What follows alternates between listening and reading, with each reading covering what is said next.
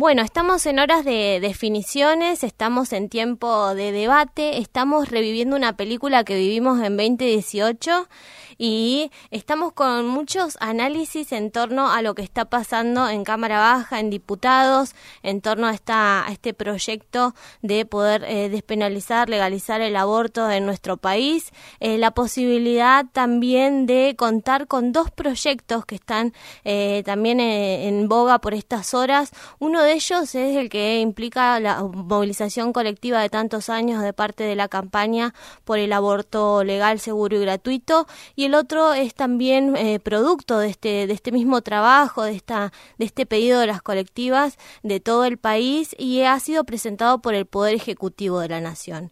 En las últimas horas hemos escuchado muchos análisis, nosotros queremos ir a cuestiones puntuales para poder compartir eh, también a través de, de esta radio abierta a la que hemos convocado eh, por un lado vamos a invitar a Estela Manzano, ella es, muy conocida, una ginecóloga de nuestra provincia que ha sido eh, parte de lo que implicó el fallo FAL y, parte de la historia también de todo el país con, esa participación. Eh, pero a Estela le queríamos preguntar por qué se celebra esta instancia de debate en principio y después ir por el lado de la objeción de conciencia, que es esa piedra en el zapato que vamos llevando todo en estos días. Así que bienvenida, Estela, muy buenas tardes. Hola, ¿qué tal? Buenas tardes. Bien, vamos por esos lados, Estela, vos, no, vos nos decís.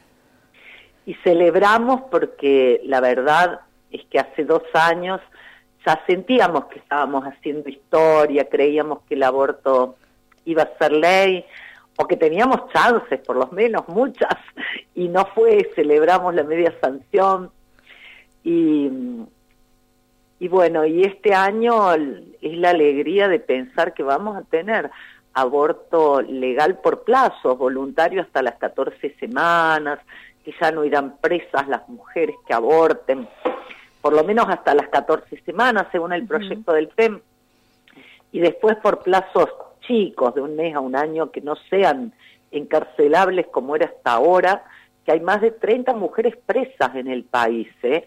Porque compañeras de la campaña estuvieron averiguando en muchas provincias y no es verdad que no haya presas y que no haya enjuiciadas, hay como 80 que están eh, acusadas, ¿no? En, por abortar. Y bueno, estamos re felices porque la verdad es ir avanzando eh, y avanzando hacia la igualdad, hacia la autonomía de nuestros cuerpos, hacia poder eh, tener el mismo respeto que tienen los varones, digamos, en cuanto a que a ninguno se le obliga a arriesgar su propia vida o para salvar una vida ajena o para traer una vida nueva al mundo. Bueno, salvo los varones trans, obviamente que también pueden quedar embarazados y presentar un aborto. Y lo otro que decías, la objeción de conciencia como piedra en el zapato, es porque eh, ya la venimos sufriendo en todo lo que tienen que ver las leyes que hacen a, nuestros, a nuestra salud no reproductiva.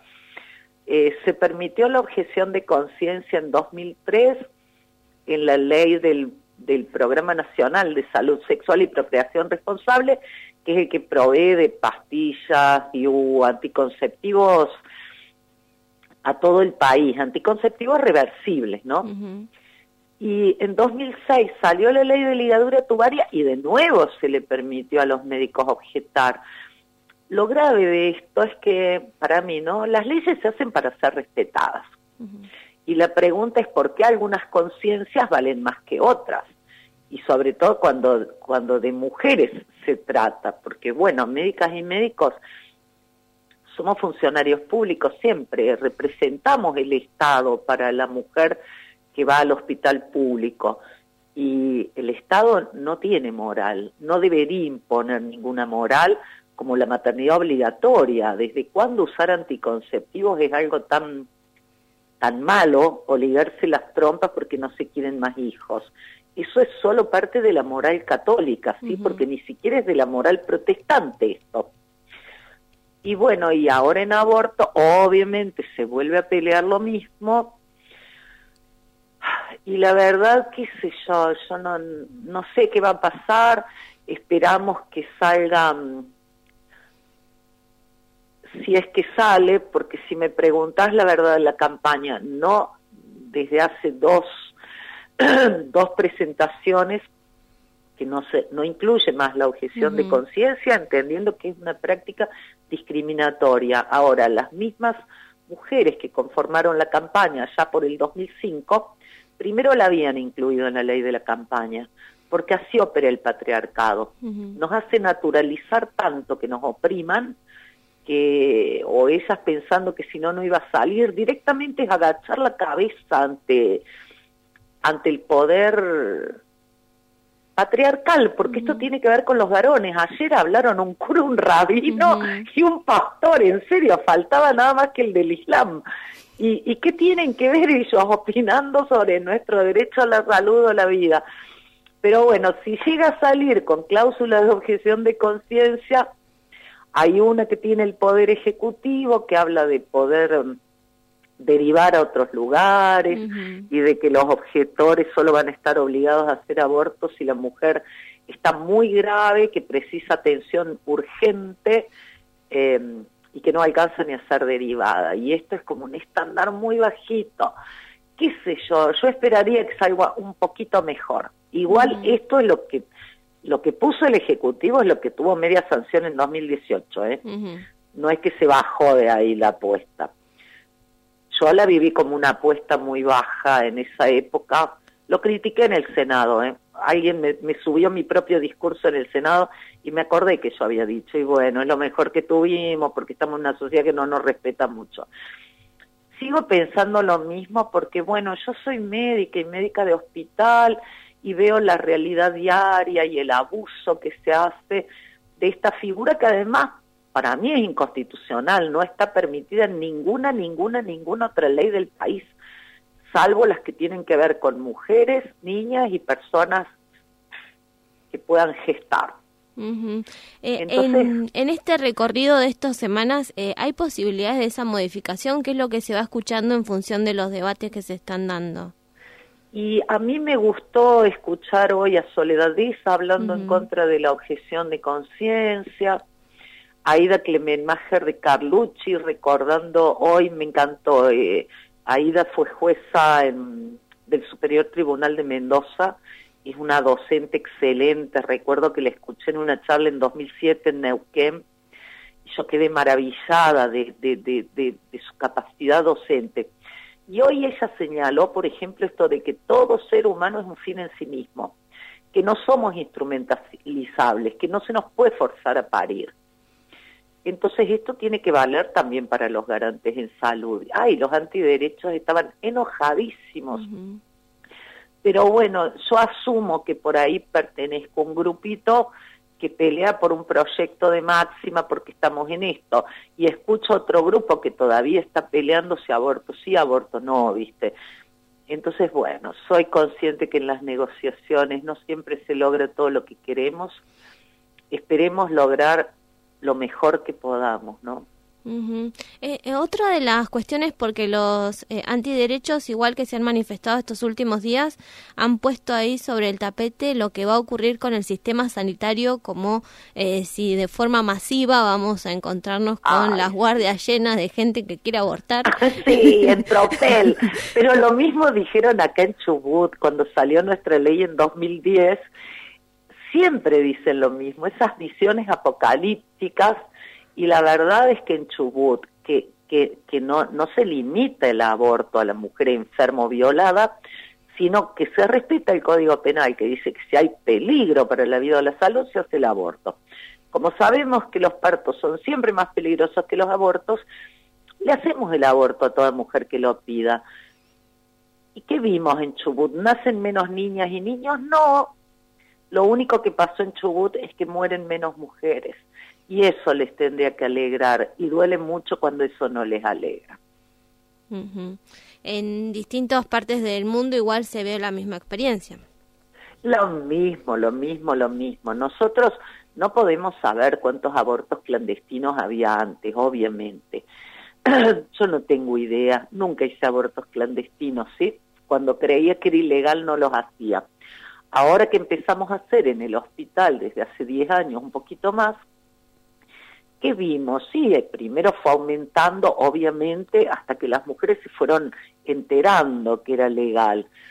Y después llevamos años que está estancada la cantidad y no nacen menos niños, pero tenemos una mortalidad actualmente de mueren 10 mujeres cada 100.000 nacidos vivos en Chubut.